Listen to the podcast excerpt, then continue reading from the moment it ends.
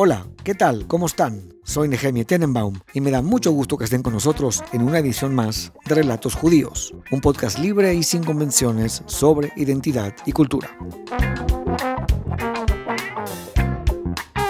Le agradecemos a David Krakauer por su magnífica rola Fred the Tzadik, Fred el Justo, escrita por el mismo Krakauer del álbum Tweet Tweet del grupo Abraham Inc., con la participación de David Krakauer, Fred Wesley y So Called. Hoy tenemos en el estudio a nuestro primer músico invitado, y no es cualquier músico. Alejandro Markovich es uno de los mejores guitarristas y productores de rock contemporáneo en Latinoamérica. Alejandro fue guitarrista líder de la célebre banda Caifanes, lanzando tres exitosos álbums, El Diablito, El Silencio y uno de los más sobresalientes discos de rock en español, El Nervio del Volcán. Ha tocado con la Orquesta Filarmónica de la Ciudad de México y colaborado con músicos de la talla de Laurano Brizuela y Graham Nash. El día de hoy, Alejandro continúa grabando álbums como solista y practicando la docencia, una virtud admirable que ayuda a jóvenes músicos en su desarrollo artístico. Alejandro, qué gusto tenerte con nosotros aquí en Relatos Judíos. Muchas gracias, muy linda introducción a una charla que, que ya veremos a dónde nos lleva. Súper merecido, entonces no me tienes que agradecer. Alejandro, si yo te pregunto, ¿qué tipo de judío eres? ¿Qué me dirías? ¿Un judío cultural, de nacimiento, cósmico, universal, tradicional? Es una pregunta muy tan difícil de contestar que hasta hay libros que hablan de, de esto, que si ser judío es una, una religión, una cuestión genética, dónde naciste, qué ideología, digo, que llega a extremos además, ¿no? Como el dichoso sionismo, ¿no? Con el que mi padre no estaba de acuerdo. ¿no? ¿Por qué? Por sus motivos. Te hablo de que yo era un adolescente y yo no entendía. Así como no le gustaba el peronismo, no le gustaba el sionismo y son cosas de papás, ¿no? No le gustaban los nacionalismos, puede ser. Ajá, puede ser. Entonces, a veces es más fácil definirse por lo que uno no es que por lo que uno es, ¿no? Ahora, desde el punto de vista de, del judaísmo, basta con que nazcas del vientre de una madre judía para que seas judío. No importa quién haya sido tu padre, que no es el caso de un Lenny Kravitz, que fue al revés, ¿no? Padre judío y madre afroamericana. Entonces también es este, extraño, ¿no? Y venía pensando, antes de dirigirme aquí a este recinto, acerca de esta dialéctica, el judaísmo y lo que sí es, lo que no es, y lo que, lo que provoca además en el mundo, ¿no? Pertenecer. Mira, yo siempre digo y reconozco, yo vengo de una genética 100% judía hasta donde hay memoria en mi familia, que llegó a América cortesía de, unos, este, de un fenómeno histórico importante llamado pogroms o pogromos, según el diccionario, de lo cual no solamente sé, sino que mi abuelo materno me dijo muchas veces en vida, no te olvides nunca por qué estamos aquí o de dónde venimos. Pero esto es hasta mis bisabuelos, digamos, los que llegaron a Argentina. Entonces, tengo que reconocer ese, ese linaje. Unas familias que vivían dentro del imperio ruso, que vivían por cortesía de los rusos. Sabemos que, que estas familias han estado emigrando eternamente. Eso es lo que yo traigo en el subconsciente o en el consciente, ¿no? De que las familias que se tuvieron que ir no con un ya estuvo porque no te vas, sino con persecución, con matanza, con pillaje, con violación de Europa del Este, los que pudieron se fueron a América. E incluso investigando ya con un poco más de curiosidad, me ha tocado enterarme de que la familia de Bob Dylan, Robert Zimmerman, llegó a, a, Nueva York, al puerto, en la misma época y por la misma razón que mi familia llegó a Buenos Aires. Mm, por los pogroms. Por los pogroms. Nada más que, como digo yo, ¿qué hubiera sido de Bob Dylan si su familia hubiera llegado a Buenos Aires y la mía hubiera llegado a, a Nueva York? O sea... ¿Tú serías Bob Dylan? Yo, no, no creo. Eh. No, no, creo que tuviera el talento de él para las letras, pero... Qué letras, ¿verdad? Increíble. Pero es así de azaroso, ¿no?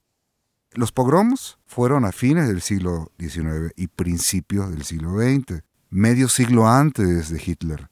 Muchas veces la gente piensa en la persecución de los judíos que viene de tiempos inmemoriales, como si uno fuera un poco apestado, o sentenciado ¿no? por, la historia, eso también lo traigo metido. Esa parte del judaísmo, como si uno estuviera maldito, tan maldito que en la escuela primaria, más de una vez, compañeros llegaron a, pues, a hacer una especie de bullying, pero un bullying eh, antisemita. Por tu culpa mataron a Jesús. Y estos chicos que me acusaban de haber sido casi casi yo el que apuñaló o el que crucificó a Jesús, es porque en las clases de catecismo que les daban en la escuela, en la escuela donde yo estudiaba, en una escuela laica, ¿verdad? Que probablemente era una deformación de lo que en la clase le habían enseñado. Y yo ni siquiera tenía argumentos para decirles si Jesús era judío.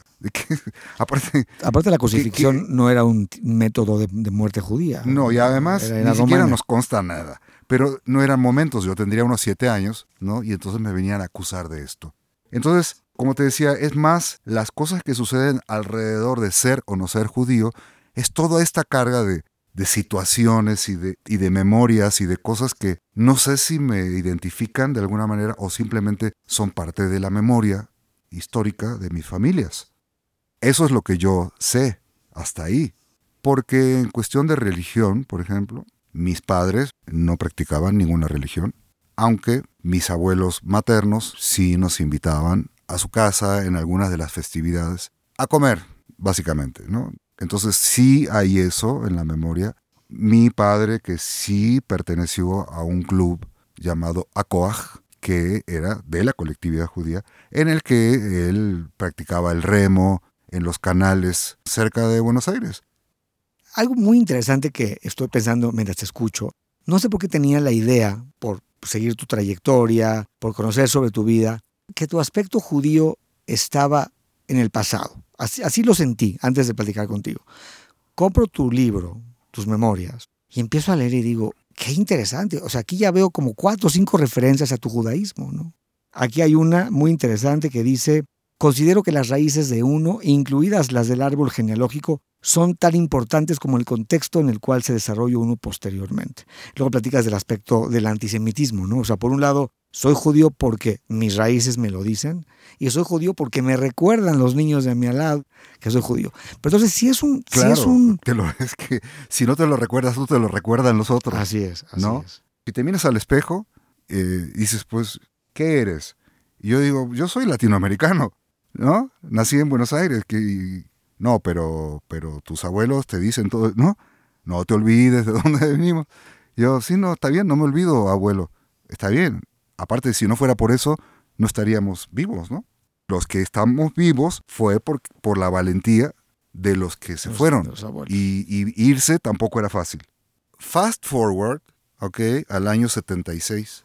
El 24 de marzo de 1976 es un parteaguas en la historia argentina. Platícame esos días. Claro, el golpe militar fue una cuestión de ideología. Me refiero a la persecución. Los militares no era la primera vez que tomaban el poder, como en muchos países de Latinoamérica. Y mi mamá tuvo esa cosa que dice Shakira, ¿no? Dice Shakira, las mujeres somos las de la intuición. De repente había ciertos anuncios en la tele poniendo a los chicos militares en la selva, haciendo todo un trabajo muy heroico. Y decir, algo, algo se está moviendo aquí. ¿Había militancia política en tu familia? En el año 73, yo y mi hermana y todos mis compañeros del Colegio Nacional de Buenos Aires íbamos a las marchas. Y muchas de esas marchas nos acababan persiguiendo con tanques, con, con aguas rojas o con gases. Todos éramos militantes. Crecimos en una juventud muy, muy politizada. Muy combativa. combativa, por lo menos en los círculos en los que yo estaba. Y los judíos, en promedio, éramos militantes de izquierda. Y mi mamá tuvo esa intuición de que se viene una y se viene más dura que nunca. Entonces, su estrategia fue escribir cartas a mano, con estampilla, ¿no? Estamos hablando de tiempos remotos. De hace cincuenta y tantos años. Mandar cartas a los únicos países de América que no tenían eh, gobierno militar, Venezuela y México pidiendo trabajo para mi padre y cada vez los tambores sonaban más fuerte. Todo estaba ya cada vez más raro. Y mucha gente en Argentina, equivocadamente, decía ya que vengan los militares a poner orden en este país. Imagínate. Y mi mamá sí, No, sí van a venir, pero nosotros no vamos a estar aquí cuando vengan. Y entonces le contestaron nada menos que de la Universidad Autónoma de Puebla. Hmm. Sin la más remota idea de qué es Puebla, ¿no? Un país tan católico. No, aparte, no había internet, no podías meterte a Google y ver No, unas no, fotos no, de no, Puebla. no, por supuesto que no. Y aparte, ¿qué significa autónoma? ¿no? El 24 de marzo hubo un golpe militar y mi mamá ya tenía comprados los boletos de avión para el primero de abril, una Sí, semana sí, después. O sea, a mí me tocó vivir la paranoia. Estos gorilitas, ¿verdad? De 18, 19 años, con las armas, ah, gritando y festejando que ahora ellos, ahora ellos mandaban. Entonces nosotros, así ya con, con los huevos en la garganta, me acuerdo que llegamos al aeropuerto muertos de miedo de que no pasara algo y pudiéramos tomar el avión. De ese tamaño, ¿no? Porque mi papá no tuvo mejor idea que llevaba años escribiendo en un periódico de izquierda llamado La Opinión de un judío llamado Jacobo Timerman, Que luego lo agarraron y luego que los- lo agarraron y lo soltaron. lo secuestraron, Sí, sí, lo sí. torturaron, ¿ves? Entonces, tenía razón mi mamá en irse porque no bastaba con que tú fueras un activista. Si estabas en la libreta de contactos de algún activista, también te iban a ir a buscar. A ver, confiesa, ¿quiénes son tus amigos? ¿Con quiénes te juntas? En aquel entonces no teníamos este, te- celulares inteligentes. Teníamos una libretita en la que apuntabas los teléfonos a mano de tus conocidos, amigos, ¿no? Entonces mi mamá tenía toda la razón porque dijo esto, sumado al antisemitismo que ya venía creciendo en el país, más la cuestión política, había que irse. Entonces, ustedes se van a principios de abril a México. ¿Qué pasa con, con ustedes? O sea, una familia judía argentina viene, llega a Puebla, ¿cómo, cómo la llevan? El hecho de ser eh, judíos no tenía ni la menor relevancia. El hecho de ser argentinos sí, porque era un extranjero en, en una, en una escuela de puros poblanos. Yo creo que fue la, esa sobredosis de poblanidad fue la mejor receta, porque me mexicanicé a la de a huevo. Comida poblana, tuve que aprender a dejar de, de- de- de decir, de hablar de vos, a dejar de decir che y cosas de ese tipo. O sea, las tuve que dejar en corto. Y que si me pica, pues ver, come, come y come hasta que no te pique. O sea, si hubiera estado en, en México DF, hubiera estado en un gueto de argentinos, chilenos, uruguayos, que se juntaban y hacían asados y hablaban entre ellos de vos y siguen hasta la fecha hablando de vos, porque se formaron en un gueto entre esos años. Yo no sé qué hubiera sido de mí si no vengo a México. Con toda esta cosa tan, tan difícil que fue mexicanizarse, expatriarte, no saber si vas a regresar a tu país, cuándo o nunca, y cuando por fin regresamos, yo y mis hermanos, nueve años después de habernos ido, estuvimos un mes en, en Buenos Aires, y yo cuando llegué, regresé a México DF, dormí, al día siguiente salí a la calle y dije, me cagó en la puta madre, soy de aquí. Ya está, ya me jodí. Soy de acá". O sea, digo, en buen plan. Pero todo sí. esa es muy difícil. Lo que no, los que no lo han vivido no lo entienden. Es muy difícil expatriarte. No entendemos el concepto de migración los que no hemos migrado. Tú migraste, bueno, te expatriaste. Y se ve en- con los centroamericanos el día de hoy, con los haitianos, con, con tanta gente que se la pasa migrando. Es muy, muy difícil. Y lo entendemos nada más porque lo vemos en las noticias. Me gustaría platicar de la música. Yo pienso que para los cronistas e historiadores, y no solo para ellos, sino también para el público, Caifanes fue una de las bandas, si no es que la banda, más exitosa de rock mexicano de los años 80 y 90. Y la verdad es que se ha hablado muchísimo de la historia de la banda, de los logros y también de los conflictos. A mí me gustaría hacerte una pregunta sobre el éxito. El éxito es una condición que puede traer muchas ventajas y muchas desventajas. ¿no? Me gustaría preguntarte cómo tú lidiaste con el éxito. La pregunta impone una respuesta, aparte de larga e intensa. Yo nunca busqué el éxito. Mi acercamiento a la música fue muy paulatino. Empezó como un hobby. Ese hobby se fue eh, nutriendo de más conocimientos. Cuando llegué a la universidad, tomé la decisión de ir en la mañana a la universidad a estudiar física y en la tarde ir a la Escuela Nacional de Música, que también es de la UNAM, a estudiar música. Guitarra clásica, armonía, entrenamiento auditivo, o sea, todo lo que tienes que saber para ser un músico. A los 21 años hice mi primer grupo de rock, empecé a componer canciones y lo que quería entonces era tocar. Y entonces de repente había un forito cultural en el sur de la ciudad Y ahí iba con mi grupito a tocar y cargando nuestras cosas. Pero no estaba buscando ningún tipo de éxito, sino hacer una buena canción, hacer un buen arreglo para la canción. Estamos hablando de, un craft. Yo creo que cualquier artista tiene una parte muy de artesano, de hacer muy bien eso que sabes hacer. Así seas un sastre o, una canción, hacerlo bien y mejor cada vez. Eso es lo que quería.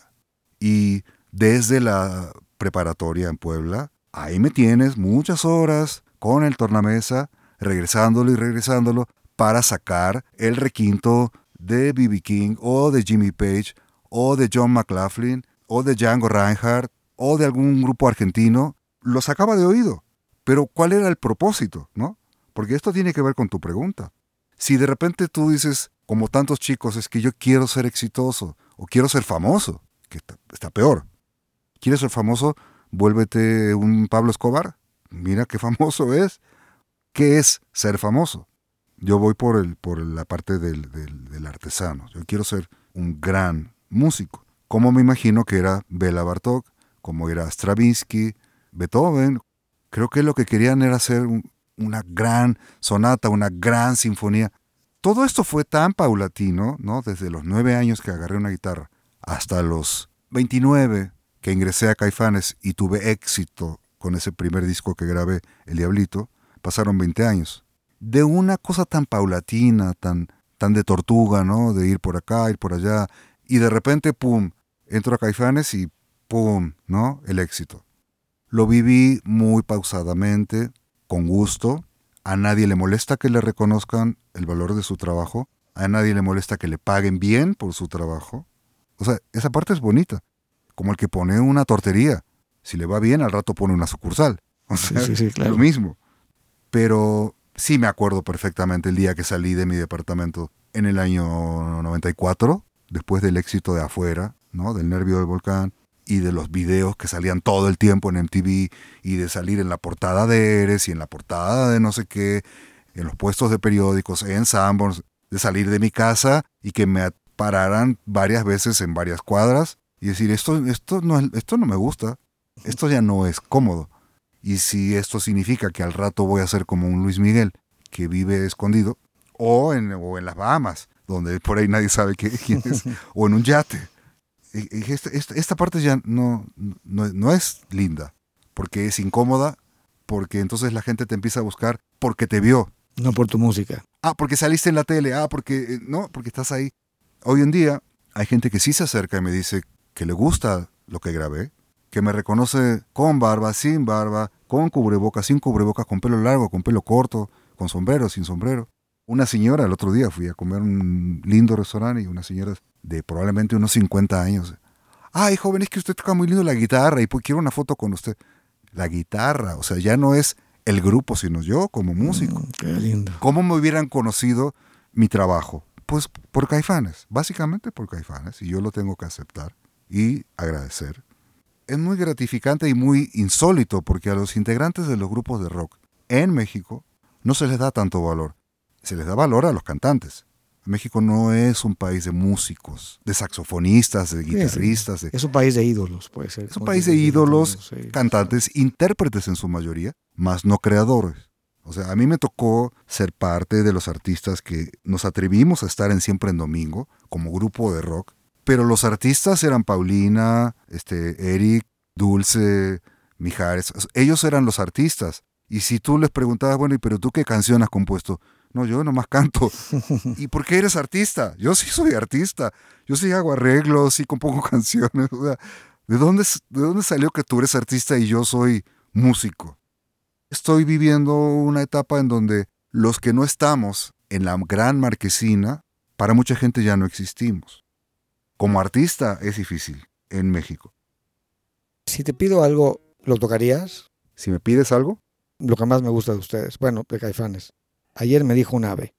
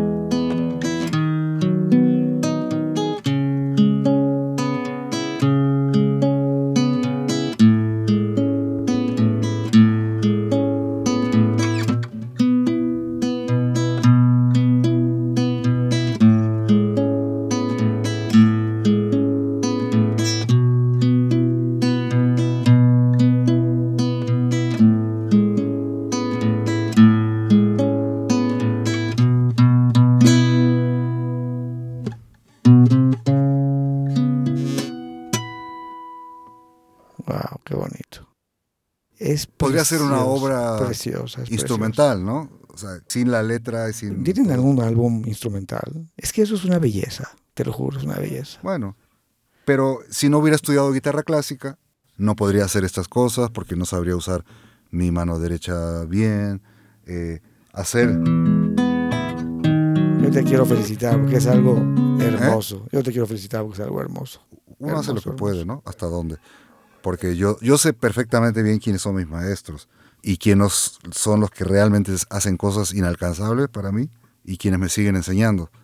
O sea, por más que muchos chicos digan maestro y, luego copian cosas mías, ¿no? Se, se graban y las ponen en mis canales para que yo las vea. Yo digo, es, un, es, un, es un honor para mí, ¿no? Que lo tomen como referencia, que le dediquen tiempo, que quieren que yo lo escuche. Y digo, ojalá les sirva de- de estímulo por- para empezar, ¿no? Y aprendan lo que hay detrás de eso, de sabiduría, poca o mucha, ¿no? ¿Qué es lo que soporta eso? Es como, como un cuadro. Sí, está lindo, pero ¿por qué, no? ¿Qué hay ahí de manejo de sombras que yo puedo aprender más, ele- más, más allá de decir, bravo, qué buena obra, ¿no? Entonces, es un honor para mí, pero lo que los separa a ellos de, de mí es mucho menos que lo que se me separa a mí de los grandes, ¿no? Entonces yo sigo aprendiendo, ¿ves? Pero es lo que decías antes sobre el, el éxito. O sea, para mí tú eres una persona exitosa porque compusiste algo tan hermoso. No porque te vi en la televisión. A mí esto me llega al corazón, me llega al alma. Y yo te lo agradezco. A mí hay cosas que escucho de otros artistas que me, que, que me, que me hacen eso, ¿no? Que me pone la piel de gallina o que me ponen reflexivo, que me, que me educan, que hacen que mi intelecto crezca, aunque no tenga que ver con, con la obra, porque es inteligente la obra y entonces yo crezco, ¿no? Escuchándolo. Entonces todo eso se agradece y probablemente muchas de esas cosas están fuera de control del artista, ni siquiera son intencionales. Lo hice co- como mi mejor esfuerzo de adornar una canción y de hacer algo único que es solamente para esa canción y que no voy a hacer nada ni siquiera parecido para otra, ¿no? O sea, todo eso está metido en esos pocos minutos que dura la canción. Y luego se graba y luego ya, está. Pero una vez que ahí está, Uy, no, bueno. eh, ya está fuera del control de uno, que si es bonito, que si no, que si es... No, pero las repercusiones No. que tiene en el público son muy fuertes. Bueno, yo sí, sí procuro la, la belleza. O sea, yo sí crecí con los Beatles, crecí con Pedro y el Lobo de Prokofiev y sí, crecí con música hermosa desde niño. Y también crecí con el punk y con muchas cosas. Pero, me- pero estas cosas que hago, que te, que te llegan, están soportadas por la estética de la música clásica. Entonces creo que es una referencia importante que yo la tomo en cuenta.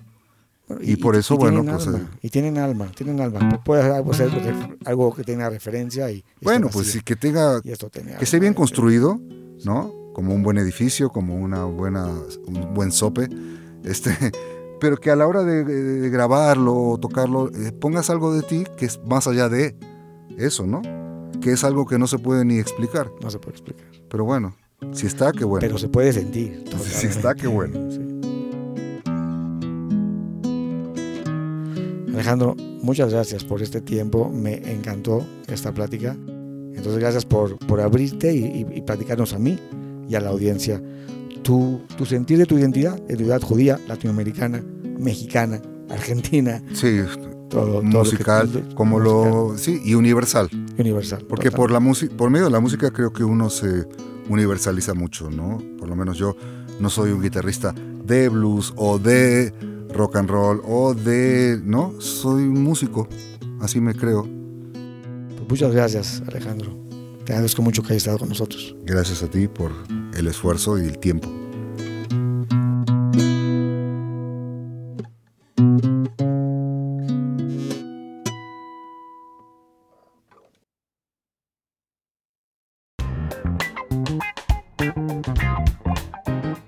Muchas gracias por acompañarnos. Nos despedimos por ahora. Soy Nehemia Tenenbaum y nos vemos en la próxima edición de Relatos Judíos. Lo invitamos a escuchar todos nuestros programas en esta y en otras plataformas de podcasts. Si les gusta el contenido, no olviden darnos su calificación en Spotify y en Apple Podcasts. Les queremos agradecer a todos los que nos han mandado mensajes en Spotify. La plataforma no nos permite responderles. Sin embargo, nos llena el corazón leer todos sus mensajes. También los invitamos a escribirnos al correo relatosjudíos.gmail.com y a escuchar nuestros programas también en nuestra página www.relatosjudíos.com. Manténgase saludable y en movimiento. Hasta pronto.